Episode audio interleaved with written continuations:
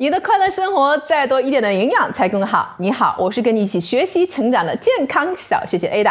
今儿啊，咱们来了解的健康生活知识点是维生素 K，它的美誉叫止血护肝，就找它。维生素 K 啊，又叫做凝血维生素啊，是一种合成的化学物，主要有三种，就是维生素 K 一、K 二和 K 三。因为维生素 K 啊。主要能止血，维持正常的凝血功能。所以说，当我们人体呢，如果摄入不足的话呢，就会出现凝血功能不正常，导致咱们的鼻出血呀、尿血呀、皮肤黏膜这个淤青啊、胃出血这样。那么除此之外呢，维生素 K 啊，对骨钙的代谢有着很重要的作用，可以治啊预防这种骨质疏松症啊。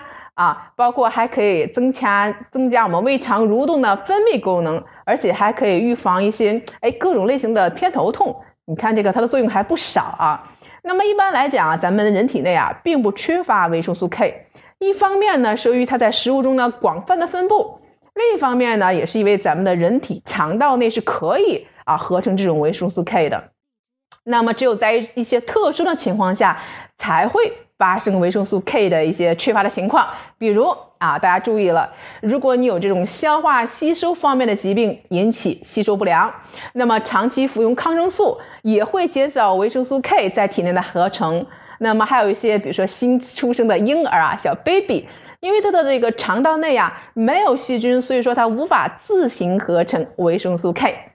那么富含维生素 K 的这个食物有哪些呢？啊，比如说绿叶的蔬菜呀。动物肝脏啊和谷类，那么维生素 K 它有个特点啊，它不太易受热的影响，但却很容易被一些酸呀、碱呀、氧化剂呀、放射线呀、啊冷加工啊、抗生素啊、X 光，哎被这些包括一些空气污染啊，被这些元素啊因素所破坏。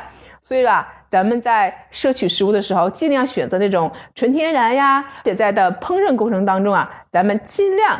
也简化。